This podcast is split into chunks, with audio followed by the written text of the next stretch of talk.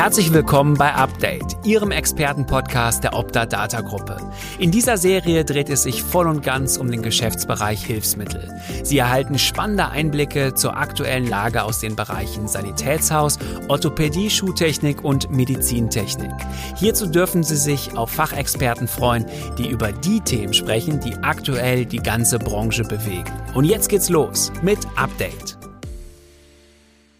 Liebe Zuhörerinnen und Zuhörer, Update hat sich in den letzten Folgen sehr stark mit dem Thema Digitalisierung in den Gesundheitshandwerken beschäftigt und auch einen Blick in eine mögliche Zukunft geworfen. Da erwarten wir natürlich immer die praktische Relevanz für die Branche im Blick. Heute wollen wir die angesprochenen Themen mal aus einer Art Vogelperspektive, aus einer anderen Perspektive betrachten. Wir diskutieren über mögliche Auswirkungen der Digitalisierung auf unser Gehirn, und die Psyche, auf unsere Gefühle. Aber auch die Bewältigung, der Umgang mit der Zukunft stehen im Fokus. Ich freue mich sehr, über diese Fragestellung mit einem renommierten Wissenschaftler sprechen zu dürfen. Willkommen bei Updates, Herr Professor Dr. Thomas Druyen, Direktor des Instituts für Zukunftspsychologie und Zukunftsmanagement an der Sigmund Freud Privatuniversität in Wien. Hallo lieber Kötte. Freut mich auch. Herr Professor Druin, machen wir es wie die alten Lateiner. Gehen wir gleich in Medias Res, kommen wir direkt zur Sache. Ja. Welche Fragestellungen äh, stehen aktuell im Mittelpunkt Ihrer Arbeit? Also wenn wir eine Überschrift finden, um es ganz kurz zu machen, würde ich sagen, wir analysieren die psychischen und psychologischen Auswirkungen der Digitalisierung, der künstlichen Intelligenz, der Robotik, der Arbeit mit Avataren, der Mixed Reality, ja, haben wir ja alle jetzt bei Zoom kennengelernt. Was macht das mit uns? Mit unseren Gefühlen, Sie haben es schon wunderbar gesagt, vor allen Dingen mit unserem Gehirn, weil das ist ja die Plattform, über die alles läuft.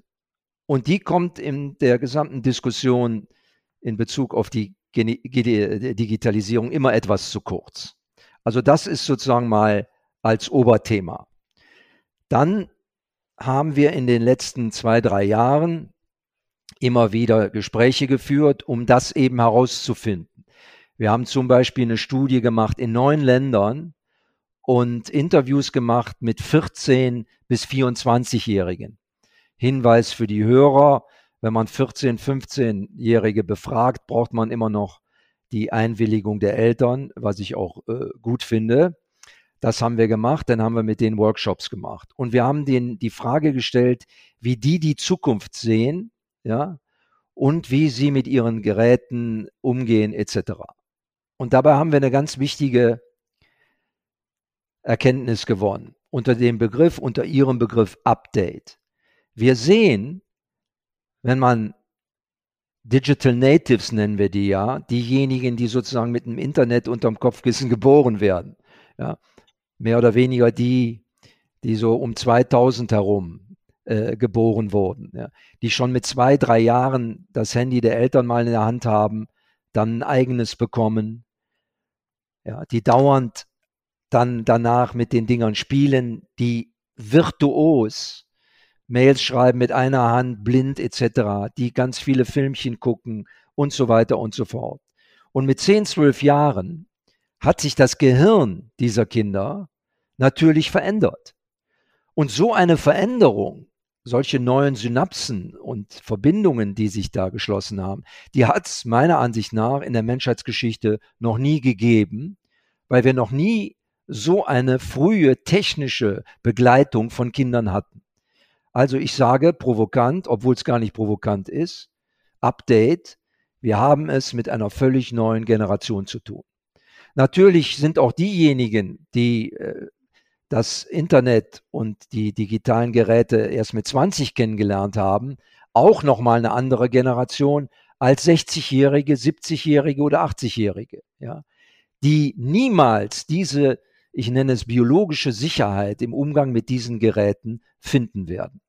Ja. Ich gehöre selber auch zu dieser Generation.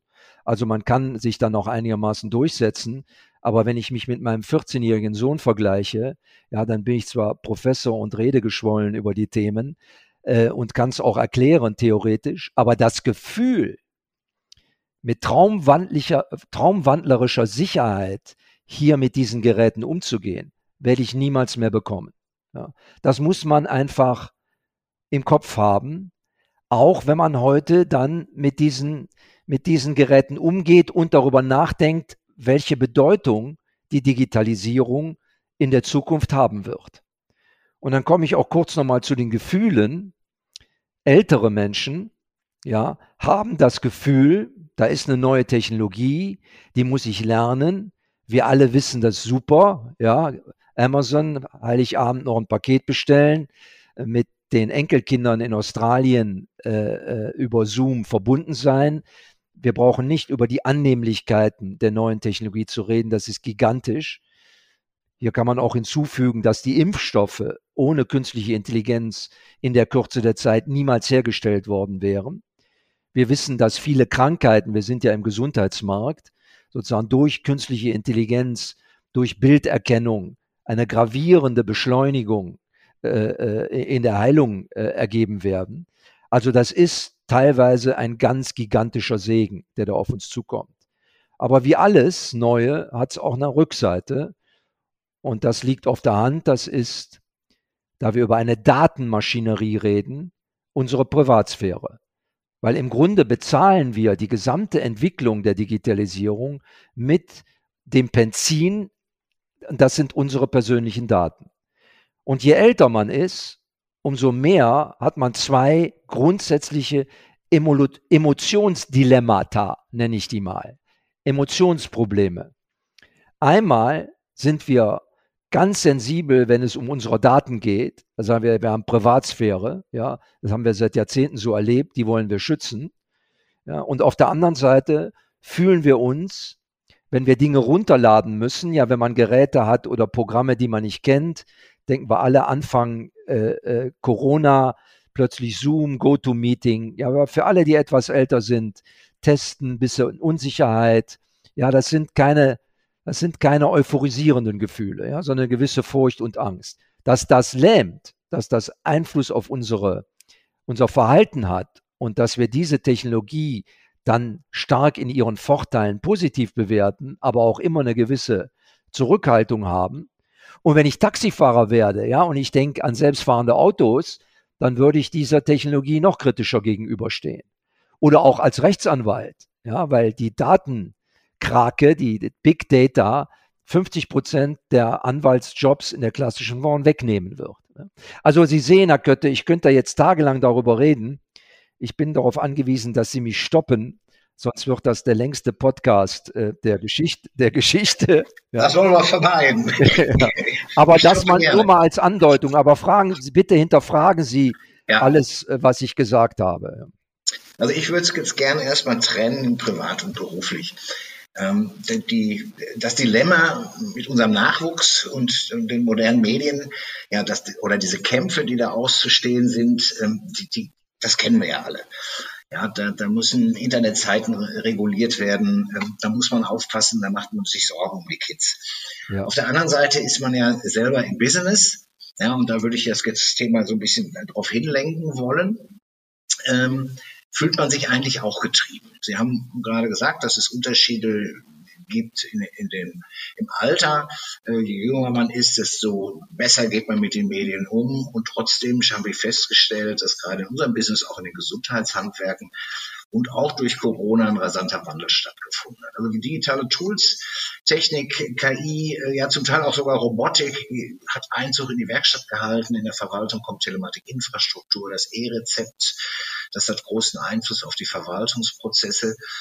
Ja, und auch die Ansprache unserer Kunden, auch wenn die äh, Digital Natives jetzt noch nicht äh, in Kürze das Sanitätshaus betreten werden, aller Wahrscheinlichkeit nach, weil die Zielgruppe dort oder die Kundengruppe dort in der Regel etwas älter ist. Aber auch die, ich erwarte schon, äh, und ich bin 60 plus, ja, eine digitale, äh, habe eine digitale Erwartungshaltung an, an das Sanitätshaus, wenn ich da Kunde bin, an die Servicewelt. Ja, was stelle ich fest? Äh, dem einen wird Angst und Bange. der ist unsicher, ähm, ob er diesen Zug überhaupt mitgehen will als, als Sanitätshausinhaber, als Sanitätshaus, äh, ob die Planung einer Zukunft da überhaupt möglich ist. Andere sehen es gelassener und sagen, schauen wir mal. Ja, und jetzt brauche ich den Rat des Wissenschaftlers für uns. Ähm, wie stelle ich mich am besten dem Thema Digitalisierung im Business und damit verbunden die Frage, wie stellen wir uns dem Thema Zukunft generell am besten? Super Frage. Sie geben mir zwei Stunden Zeit und ich versuche eine kurze Antwort zu finden. Also, ganz kurz gesagt, wie stellen wir uns dem Thema Digitalisierung, all das, was Sie gerade zutreffenderweise gesagt haben? Da würde ich jetzt mal sagen, wir stellen uns dem Thema genauso, wie wir uns Corona gestellt haben. Weil die Entscheidung zu sagen, pass auf, ich warte erst mal ab, ja, ich gucke mal, ob das alles so kommt oder nicht, das ist einem für Unternehmer und Unternehmerinnen, für Sanitätshäuser bis hin irgendwann zu, für Hebammen und alle im, im, im, im Leistung, äh, Leistungsbringerbereich in diesen Gesundheitsbranchen, in allen Gesundheitsbranchen, ist meiner Ansicht nach absolut tödlich, weil es kommt. Und Sie haben es selber schon genannt, die Schnittstelle ist die Telematikinfrastruktur, das ist das E-Rezept, das ist beschlossen, das ist Gesetz, das kommt. Also diese Freiheit zu sagen, das gucke ich mir mal an, die wird einen absolut nach hinten werfen. Punkt eins. Punkt zwei, man sollte üben, die Angst abzubauen, weil die ist völlig unbegründet. Ich rede jetzt nicht über Datensicherheit. Ja, das ist ein sehr kompliziertes Feld. Da muss man aber auch sagen, je mehr Daten wir jetzt in Corona gesammelt haben, über Infektionen, über Ansteckungen, umso schneller konnte geholfen werden. Das müssen wir uns leider alle klar machen. Ja, der Tatsache, je mehr Daten, Big Data funktioniert, je mehr Daten da sind. Viele Krankheiten werden so geheilt werden. Ja, und je mehr Daten man über den Körper hat, ja, umso besser werden auch die technischen Geräte und die Informationen. Das ist einfach so. Das ist der Zusammenhang. Ob man das nun gut findet oder nicht, ist eine persönliche Geschichte. Ich meine, wenn jemand, das kann man aber nur in der Privatsphäre entscheiden, wenn einer wirklich keine Lust darauf mehr hat, ja, dann kann er sein Handy wegwerfen, ja, dann hat er Sicherheit. Alles andere heißt, in dem Moment, wo ich über Satelliten ansteuerbar bin, bin ich ein Teil der Digitalisierung und das wird auch nicht mehr weggehen, das wird immer mehr. Insofern glaube ich, sind alle Kunden jetzt auch in dem Fall von Optadata aufgerufen, sich damit zu beschäftigen und soweit ich das einschätze, macht Optadata ja eine Menge, genau um die Kunden, um sich selbst erstmal die Mitarbeiter und auch die Kunden in dieser Hinsicht zu beraten. Und das ist wirkliche existenzielle Lebensbegleitung. Man kann sich dem nicht verschließen. Außerdem kenne ich jetzt auch genug Sanitätshäuser oder auch Ketten, die natürlich schon weit in die Digitalisierung hineingegangen sind, ja, und die man auch ansprechen kann, äh, um daraus zu lernen. Also das scheint mir sehr wichtig zu sein. Ich bin auch 60 plus. Es bleibt für mich immer ein Angang, alle neuen Dinge zu erlernen.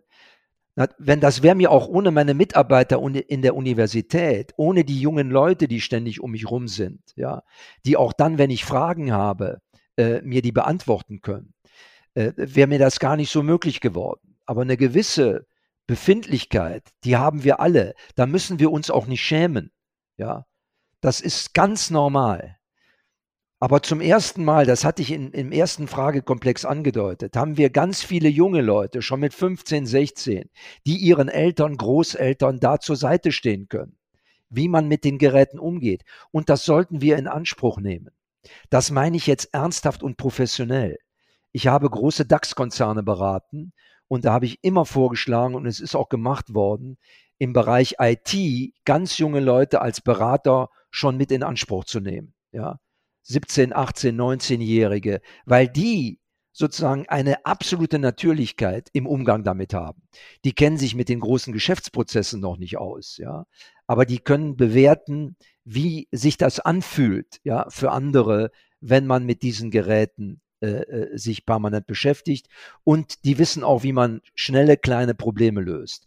Ansonsten gibt es ja Tonnen von Start-ups und Unternehmungen, die sich professionell damit beschäftigen. Ich bringe es aber nochmal auf den Punkt. Es ist meiner Ansicht nach für unsere gesamte Gesellschaft keine Option zu sagen, nee, die Digitalisierung, Da mache ich nur so viel wie gerade nötig, dass ich da noch mitkomme. Wir haben jetzt in Corona genau das gelernt. Ich meine, wir haben jahrelang vorher waren wir ja so großartig unterwegs in Deutschland. Die meisten Firmen haben durch Exporte, durch einen florierenden Markt, sind erfolgreich geworden. Plötzlich gab es aber Probleme. Und die hatten viele eben immer in Verbindung mit der Digitalisierung, weil sie plötzlich nicht mehr konkurrenzfähig waren. Ja. Und das ist ein sehr stark psychologisch bedingter Prozess. Wenn ich erfolgreich bin in meinem Sanitätshaus oder in meinem in meiner Pflegeeinrichtung oder in einer anderen Branche und plötzlich kommt da eine Technik, die ich, wo mir andere sagen, pass auf, du musst dich darauf einstellen, aber ich habe noch keinen Druck dann sind wir so, dass wir warten, bis wir das müssen oder bis wir gezwungen werden. So war ja Corona. Corona hat unsere Digitalisierungskompetenz in Deutschland unfassbar beschleunigt. So furchtbar diese, diese Pandemie ist, dennoch hat sie positive Anstöße äh, geliefert. Das müssen wir sehen. Diese ganzen Zoom-Konferenzen, dieses Homeoffice, da haben wir schon vor fünf acht Jahren darüber gesprochen und gesagt, es gibt agiles Arbeiten. Da hat uns kaum jemand zugehört, außer den Digitalunternehmen selber. Ja. Jetzt wissen wir und haben die Erfahrung gemacht, dass es etwas bringt. Ich will gar nicht im Detail über die Digitalisierung in den Schulen sprechen. Da sind wir in Deutschland teilweise so fortschrittlich und führend unser Land weltweit ist. Was die Digitalisierung der Schule angeht, sind wir teilweise in der Kreidezeit. Und da müssen wir uns ganz schnell was einfallen lassen. Also ich bitte wirklich von Herzen alle ernst gemeint, alle Zuhörer zu sagen, ich beschäftige mich damit. Das wird sich lohnen, egal wie alt man ist. Und es lohnt sich auch, und ich kenne viele 80-Jährige, die eine neue Welt entdeckt haben. Und bitte, wir leben in Zeiten des demografischen Wandels. Unsere Gesellschaft wird immer älter. Wir haben jetzt schon 25 Millionen Menschen über 65 wenn man diese digitale Welt entdeckt, diese virtuelle Welt, auch wenn man mit Avataren spielen lernt, kann man Museen besuchen in aller Welt etc., wenn man nicht gut zu Fuß ist. Ja, man kann Krankenhäuser besuchen. Das wird unsere Welt revolutionieren. Ob sie besser oder schlechter wird, liegt immer noch an unserem Charakter und an unserer Emotionalität, nicht an den technischen Geräten. Die eröffnen jetzt eine gigantische Welt. Ob das gut oder schlecht wird, liegt tatsächlich, wie wir es in Anspruch nehmen. Aber den Zug vorbeilassen können wir nicht. Vor allem nicht, vor allem nicht in der Gesundheitsbranche. Ja. Also ein klares Statement. Ähm, bitte nehmt die Zukunft an, auch wenn vielleicht Skepsis da ist, die vielleicht vom Alter her auch getrieben ist. Aber ich habe da einen ganz konkreten Tipp von aus Ihren ähm, Antworten jetzt äh, rausgenommen. Wenn ich jetzt Betriebsinhaber wäre, habe ich die Botschaft gehört, wenn du da nicht so richtig fit bist, wenn du da nicht so richtig Lust drauf hast, wenn du so viel Skepsis hast, was die neuen Medien zum Beispiel angeht, gib dem Nachwuchs eine Chance, lass das die machen, die da richtig Bock drauf haben. Ja. Fantastisch. Und da muss ich, genau. da muss ich loslassen. Ja. Ganz, ganz genau. Da muss ich laufen lassen. Das sind teilweise dann auch Enkel, die man erstmal fragt. Natürlich, je nachdem, wenn man in, in welcher Branche man ist, überall gibt's Verbände, überall gibt's Institutionen. Und hier in dem Umfeld, ich bekomme es ja jetzt mit, ich meine, Optadata hat sich ja selbst, erfindet sich gerade digital neu. Ja. Und das ist immer wichtig, dass man dann mit Leuten spricht, die es selber schon durchlaufen haben. Das ist ganz, ganz wichtig. Und mein Eindruck jetzt auch als, als Wissenschaftler, wenn ich mir die Gesundheitsbranche anschaue, das ist natürlich immer noch und Gott sei Dank zuallererst eine humane Tätigkeit am Menschen. Wenn ich jetzt über Pflege oder wenn ich über Hebammen nachdenke. Das ist eine fantastische menschliche Leistung, Dienstleistung, die immer auch mit Empathie verbunden ist. Aber da war bisher natürlich Technik eigentlich gar nicht notwendig. Ja. Aber jetzt ist sie es. Warum? Weil man mehr Zeit für den Patienten hat. Ja wenn man ein iPad bei sich hat beim Patienten, ja, und man kann auf eine auf eine äh, auf ein Netz oder auf eine App zugreifen, die alle Daten immer parat hat, ja, und man kann bestimmte Parameter an, ankreuzen, dann hat man diesen Schriftkram, ja, hat man in zwei Minuten erledigt und nicht in zehn Minuten.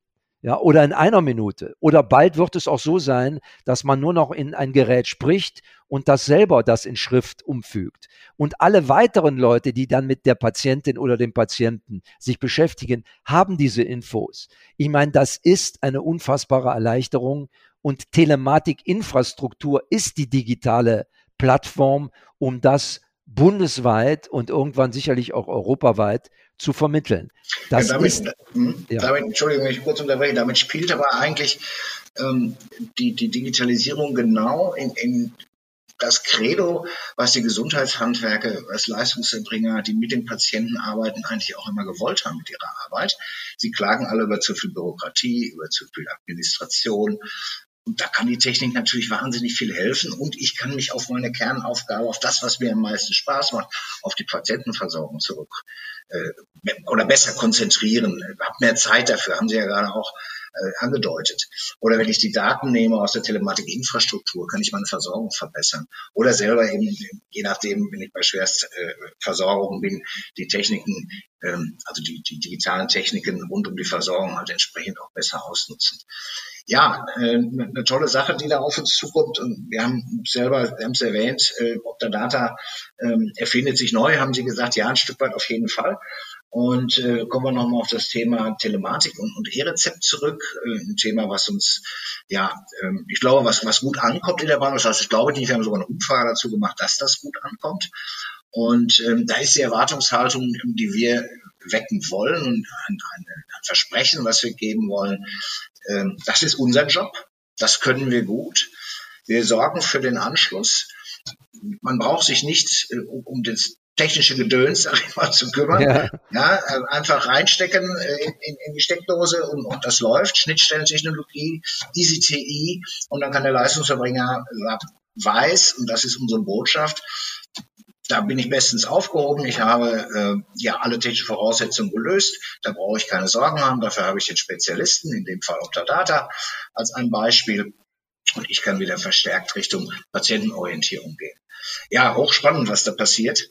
Wir hatten ja auch einige Beispiele, ähm, gerade was auch, junge Menschen, äh, die ich im Gespräch hatte oder haben durfte, was, was Kundenansprache äh, angeht, der neuen Art, ähm, ist schon spannend. Äh, es geht langsam los, ist noch nicht, nicht ja, ein Hype, was soziale Medien angeht, aber äh, auf jeden Fall ist genau das, was wir gerade gesagt haben. Da kümmern sich junge Leute drum, der Sache eine Chance geben und schauen. Ja, ähm, ich komme noch einmal auf das Thema Gefühle zurück. Ich persönlich äh, und Digitalisierung, was macht, macht das mit unseren Gefühlen, was macht das mit unserem Hirn? Wenn ich jetzt mal meine Generation nehme, ja, ich fühle mich schon manchmal ein Stück weit getrieben ähm, durch das größer werdende oder schneller werdende Tempo, was, was Themen angeht, die ich bearbeiten muss, die ich auch schneller bearbeiten kann. Auch das hatten wir gerade mal. Ich weiß natürlich, dass ein Handy auch einen Ausknopf hat. Ähm, aber irgendwie habe ich das Gefühl, ähm, dass mich die Technologie auch ein Stückchen treibt. Ähm, komme ich nochmal auf die Auswirkungen auf das Gehirn, ähm, meine Gefühle zurück? Kann ich da irgendwie, bin da so ein bisschen unsicher, ob mich das verändert in der Persönlichkeit. Haben Sie da Studien, haben Sie da irgendwelche Erkenntnisse schon gewinnen können? Natürlich treibt uns das. Und je weiter man kompetenzorientiert von diesen Technologien entfernt ist, und das hat oftmals mit Alter zu tun. Äh, ich kenne auch einen 75-jährigen Informatiker, ja, der ganz früh schon vor 50 Jahren im Internet zu tun hatte. Der hat es weniger. Es hat immer damit zu tun, ob man etwas zur Routine gebracht hat und tief verinnerlicht hat, ja, wie Autofahren. Das können ja leider auch nicht alle, aber die meisten haben das Gefühl, äh, äh dass sie es könnten, weil man alles auf Autopilot macht. Und das ist das Gefühl der Sicherheit. Das, was tief in unserem Unbewussten verankert ist, läuft auf Autopilot und da brauchen wir keine große Anstrengung. Wenn wir Auto fahren, brauchen wir kaum Anstrengung, obwohl es einer der komplexesten Jobs auf der Welt ist, sich mit all den anderen äh, äh Teilnehmern zu Teilnehmerinnen zu arrangieren, ja, hin, vorne, hinten, links, rechts zu gucken, unglaublich, haben wir alles drauf. So erleben junge Leute das Internet. Überhaupt kein Problem, was hinter der nächsten Ecke ist. Wenn ich keine Ahnung vom Internet habe, möchte ich wissen, was hinter der nächsten Ecke ist. Wenn ich Ahnung davon habe, gucke ich, wenn es kommt. Ja, das ist sozusagen mal banal gesagt ein Grund für Unruhe oder Nicht-Unruhe. es gibt nur eine Möglichkeit, und das ist wahrscheinlich das größte Talent, was die Menschheit überhaupt hat, lernen, ja, um innere Ruhe zu bekommen. Ich gehöre zur gleichen Generation wie Sie. Wir stehen ständig unter Druck, weil wir permanent da mit neuen Dingen konfrontiert sind. Da hilft der Ausknopf, ohne Zweifel, ja. Da hilft aber vor allen Dingen die Beschäftigung, ja. Nehmen wir ein ba äh, banales Beispiel, was viele von uns erlebt haben. Zoom war neu. Viele haben gesagt, oh nee, das, das kenne ich gar nicht, das will ich auch gar nicht machen, wir telefonieren lieber noch. Irgendwann, wenn man berufstätig war, musste man. Dann hat man viele Fehler gemacht und nach ein paar Wochen kann jeder Zoom. Ich zoome heute mit Leuten, die an die 100 sind. Ja, so, das ist es. In aller Ruhe sich damit beschäftigen, mehr Zeit nehmen und selber tun, selber machen dann wird die Unruhe kleiner. Wenn ich jedes Mal mit Angst in eine Zoom-Konferenz gehe oder in neue äh, neue Dinge, neue Programme, die man runterladen muss. Ja, alle paar Wochen gibt es was Neues. Da muss man sich in Ruhe mit beschäftigen. Ja, und die Zeit muss man sich nehmen. Man muss versuchen, das sozusagen in sein Unbewusstes zu bekommen und dann fällt auch der Druck weg. Es gibt keine andere Möglichkeit. Oder ja, kann ich ein gutes Beispiel zu nennen, wenn ich, wenn ich noch, Sie haben mich ja aufgefordert, auch mal ab und zu zu unterbrechen. Ja, bitte, bitte. Ich, ähm, ich, ich kann das unterschreiben äh, mit einer persönlichen Erfahrung. Ähm, war vor ja, gut einem Jahr hieß ja, soll man nicht mal Seminare geben? Du hast doch früher mal Seminare gegeben und heißt ja Offline-Seminare, ob das wirklich unsere Branche annimmt. Ach, ich hatte so, hm, nee, so richtig Bock hatte ich da überhaupt nicht drauf. Und dann irgendwann, ja, habe ich gedacht, jetzt probieren wir das einfach mal. Und jetzt ist ein knappes Jahr rum und ich bin begeistert. Ja, also ich habe eine unbewusste Kompetenz quasi entwickelt, wie beim Autofahren. Ich komme damit ziemlich gut klar. Und wenn ich mal einen Fehler mache bei dem System, ja, das lächle ich einfach weg. Da ist auch keiner böse, habe ich festgestellt. Ja, und die Online-Seminare ich, ich weiß gar nicht, ich glaube über 500, 600 Kunden ähm, habe ich in den letzten zwölf Jahren quasi vom Bildschirm gehabt. Da bin ich, ich weiß nicht wie viel, 10.000 Kilometer früher für gefahren, wenn ich, wenn ich sagen wir mal ein Seminar über Abrechnungsfehler gemacht habe. Ist schon gigantisch. Also unterstütze das, was Sie sagen, einfach mal ausprobieren äh, ruhig auch mit einer gewissen Skepsis und langsam an die Sache rangehen und dann ja durchs Üben ist es dann irgendwann irgendwann soweit. Ja, Professor Druin, wir wollen ja keine zwei Stunden Podcast machen, deswegen mache ich jetzt mal einen abrupten Themenwechsel. Professor Druin und die Optadata, speziell das Optadata Institut. Seit einigen Monaten sind Sie hier erster Vorsitzender. Und ich glaube, es ist mal ganz spannend für die Hörer zu erfahren, was ist das Optadata Institut? Wie kam es zu einer Zusammenarbeit zwischen Professor Druin ähm, und Optadata? Welche Aufgaben und Ziele äh, stecken hinter diesem Institut? Ja, also das kam äh, so. Äh, ich war die letzten zwei, drei Jahre mit zwei, bis zu Corona, bis Februar, ja, war ich mit zwei Projekten beschäftigt. Eine Universität des Königs von Marokko, eine Digitaluniversität im weiteren Sinne, die habe ich beraten. Da war ich auch immer jeden Monat ein paar Tage. Und das Gleiche haben wir auch in Shanghai aufgemacht. Also ich war eigentlich ziemlich viel unterwegs. Ja was mein Leben lang auch so der Fall war. Und dann kam Corona und dann kam eine Vollbremsung. Ja. Und dann haben wir äh, eine Studie angefangen und dann habe ich eine Einladung bekommen zu einem Gespräch mit Herrn Steinbach. Der hatte irgendwie von mir gehört und wir haben uns über Digitalisierung und Zukunft unterhalten. Und äh, ich glaube, es gab eine beidseitige Begeisterung. Und dann habe ich eine erste kleine Studie gemacht für die Optadata äh, ein paar Wochen lang, habe mit Mitarbeitern gesprochen, wie sozusagen die Zukunftskompetenz aussieht. Und daraus hat sich tatsächlich auch eine Zusammenarbeit ergeben, sehr konkret. Und Corona ging immer weiter. Ich musste mein Projekt in China und auch in Marokko, da konnte ich gar nicht mehr hinreisen, einstellen. Und dann habe ich mich entschieden, dann ne, neben meinen beiden, also ich habe drei Funktionen im Hauptberuf. Ich bin Direktor von zwei Universitätsinstituten an der Sigmund Freud Universität und auch ein bisschen Corona-bedingt seit 1. Mai 2020 jetzt Professor äh, für Vermögenskultur in Witten-Herdecke an der Universität am Institut für Familienunternehmertum. Das übrigens auch ein Thema, was natürlich mit Optadata zu tun hat und auch mit vielen Kundinnen und Kunden, äh, nämlich familienunternehmerische Strukturen. Da kenne ich mich ganz gut aus. Okay, also so ist die Geschichte entstanden. Das war, glaube ich, Win-Win. Und dann hat man mir das Optadata-Institut, was seit einer gewissen Zeit erfolgreich aufgebaut, äh, aufgebaut worden ist. Die Jahrbücher sind eine ganz tolle, äh, ein ganz tolles Produkt. Äh, aber das sollte, soll jetzt weiter aufgebaut werden. Und wir wollen in diesem Institut und auch noch in weiteren äh, Institutionalisierungen, das muss man sehr breit angehen, wollen wir versuchen, sozusagen mehr wissenschaftliche Unterfütterung in die Funktion von Optadata als Lebensbegleiter hereinzubringen. Und da spielt natürlich die Digitalisierung und die künstliche Intelligenz und auch die psychologische Kompetenz Zukunftspsychologie. Ja, wie können wir zum Beispiel Hebammen helfen, sich auf eine neue Technologie, obwohl sie so nah am Leben sind, schneller einlassen? Wir machen jetzt eine ganz große Studie zum Thema Pflege. Das wird einer der Hauptbereiche. Aber nicht nur Pflege im Sinne von Pflegebedürftigkeit, sondern Pflege als gesamtgesellschaftliches Thema. Ja, Pflege beginnt ja mit der Geburt und hört unter Umständen mit der Palliativmedizin auf. Aber 50, 70 Prozent der Menschen werden ja gar nicht, die werden älter, aber nicht zwingend pflegebedürftig. Aber auch da muss man sich umstellen, weil die Dinge nicht mehr so schnell gehen. Wir reden, haben das Thema schon gestreift beim Thema äh, Digitalisierung.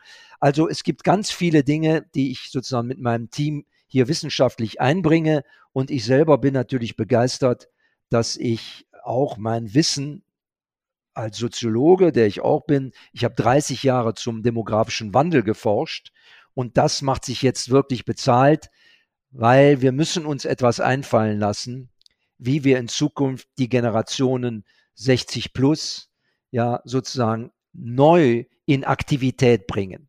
Da gibt es ein Konzept, äh, einen zweiten Betätigungsmarkt nennen wir das. Daran arbeiten wir, dass Leute irgendwann natürlich in Rente gehen, vielleicht sogar etwas früher, in Anführungszeichen, aber nachher nochmal arbeiten ein paar Jahre. Weil sonst, man muss die Renten ergänzen. Sonst reicht es nicht aus für die meisten von uns. Ja, und da könnte man, ich gebe ein Beispiel, wenn sich ein äh, emeritierter Arzt oder ein praktischer Arzt, die sich zur Ruhe gesetzt haben mit vier, fünf ehemaligen Krankenschwestern oder interessierten Menschen, die etwas für die Pflege machen wollen, eine kleine GmbH bilden und sozusagen dann Dienstleistungen anbieten. Jeden Tag vier Stunden oder Nachtschichten, wenn Leute schlecht schlafen können, etc. etc. An solchen Modellen arbeiten wir. Und wie gesagt, unser erstes großes Projekt im Moment ist diese Pflegestudie. Die machen wir gemeinsam mit der Uniklinik äh, in Essen. Wir interviewen gerade 500 Pflegekräfte, weil die Pflegekräfte selber, die sind noch nie so richtig zur Sprache gekommen. Alle reden über Pflege. Die unzufriedenen Angehörigen, die Politik, die Gewerkschaften, die Politiker, ja, und bei Corona haben wir auch ein bisschen applaudiert, aber hören wir mal zu, was die Pflegenden selber zu sagen haben. Das ist äh, so ein bisschen ein erster Hinweis auf das, was wir im Optadata Institut und in weiteren Institutionalisierungen, ich sage es ganz bewusst, äh, äh, machen werden. Ja, da bin ich gespannt. Da werden sich unsere Wege vielleicht, wenn es dann um die Sanitätshäuser, die, die Gesundheitshandwerker geht, sicherlich mal wieder kreuzen, Professor Duin. Ähm, zum guten Schluss nochmal eine, eine persönliche Frage. Was machen Sie denn eigentlich, wenn Sie nicht forschen? Ja, jetzt würde meine Frau schon die Hände über dem Gesicht zusammenschlagen, weil ich das, wie Sie, Sie, wir kennen uns ja ein bisschen, aber so wie ich jetzt rede, so bin ich. Ich bin einfach seit, als ich kleines Kind war, ich bin interessiert. Ja. Insofern forsche ich die ganze Zeit. Ich, ich teile aber Privatsphäre und Arbeiten, das ist vielleicht wahrscheinlich auch jetzt ein Privileg, unterteile ich gar nicht mehr. Ich mache dauernd was und wenn ich müde bin, lege ich mich hin. Verstehen Sie? Ja ich bin jetzt kein Workaholic, obwohl ich sicherlich 12, 14 Stunden was mache. Aber ich lese, ich arbeite, ich mache Projekte, ich komme mit Leuten zusammen. Ich habe das große Glück gehabt. Sie haben mich privat gefragt, da will ich auch privat antworten. Ich bin mit meinen Eltern groß geworden, aber auch mit meinen Großeltern. Wir haben in einem großen Haus zusammengelebt. Ja. Und da habe ich wirklich das Alter schätzen gelernt Und ich habe immer mit vier, mit zwei unterschiedlichen Generationen gesprochen. Nachher hat meine Forschung mich mit dollen Persönlichkeiten in Berührung gebracht, unter anderem auch, weil wir haben, ich habe Forschung gemacht äh, mit Menschen mit herausragenden Persönlichkeiten über 80. Und da sind mir Ustinov, Yehudi Menuhin, ganz, ganz viele dieser Art be äh, begegnet. Und ich habe gemerkt, dass die Dirigenten dieser Welt in den letzten 100 Jahren, wahrscheinlich auch vorher, dadurch, dass sie immer mit jungen Generationen zusammenarbeiten, tatsächlich viel langsam altern, ja, viel frischer im Alter sind. Und seitdem habe ich keine Scheu, vielen mit Gleichaltrigen, mit Älteren, wir haben eine Studie mit über 100-Jährigen gemacht, die ganze Palette, einfach wachsam bleiben äh, und sich interessieren und keine Scham vor Fehlern haben. Das ist meine größte Lebenserfahrung. Einfach quatschen. Das fängt schon im Urlaub an, wenn man nur drei Brocken Englisch spricht, aber dann sich in dieser Sprache zu äh, betätigen. Dann lernt man was. Und ich habe viel gesehen und viel gelernt und viele Fehler gemacht. Und ich glaube, gerade jetzt in der Zukunft ist Fehler machen der wichtigste Baustein, um zu lernen. Und das fällt uns Deutschen teilweise schwer, weil wir Jahrzehnte versucht haben, keine zu machen. Das ist vielleicht auch nochmal meine Botschaft an alle, die uns zuhören. Äh, macht Fehler, weil das hilft. Das wäre mein Wort zum Sonntag. Was ja, sonst kann ich ja auch nichts lernen. Dann kommen wir wieder nach oben. Ja, wenn ich mich den neuen Technologien, den, neuen, dem Wandel, den wir erleben, dem digitalen Wandel stellen will, muss ich ja probieren und äh, Try and Error. Ich muss Fehler machen und die muss ich mir auch verzeihen können. Herr Professor Druin, vielen, vielen Dank für das ebenso spannende wie auch für mich lehrreiche Gespräch. Ich wünsche Ihnen, auch dem Optadata Institut und ihrer, Ihren anderen Projekten viel Erfolg. Und ja, bedanke mich und vielleicht äh, hören wir beide uns speziell, gar nicht vielleicht, wahrscheinlich schon bald wieder und vielleicht auch demnächst nochmal hier mit einem weiteren Update. Vielen Dank. Ich danke auch, ich stehe gerne zur Verfügung und grüße natürlich von Herzen alle Zuhörer. Man muss immer sagen, Kopf hoch in diesen Zeiten. Liebe Zuhörerinnen und Zuhörer, Ihr Interesse an Update ist großartig. Inzwischen haben uns über 2000 Brancheninsider abonniert. Vor zehn Monaten als wir über die Zukunft nachgedacht haben und das Projekt Podcast entwickelt haben. Ja, da hätte ich auf jeden Fall gegen diese große Resonanz gewettet. Heute, und dann schließt sich der Kreis zu den Schlussworten von Professor Druin, ich freue mich über meine Fehleinschätzung. Vielen Dank für Ihr Interesse. Vielen Dank, dass Sie heute wieder dabei waren. Hören Sie auch unbedingt bei der nächsten Folge rein. Freuen Sie sich schon jetzt auf einen weiteren Expertentalk und ein Update zum Thema Hilfsmittel in der digitalen Welt. Lassen Sie uns gemeinsam die Zukunft gestalten.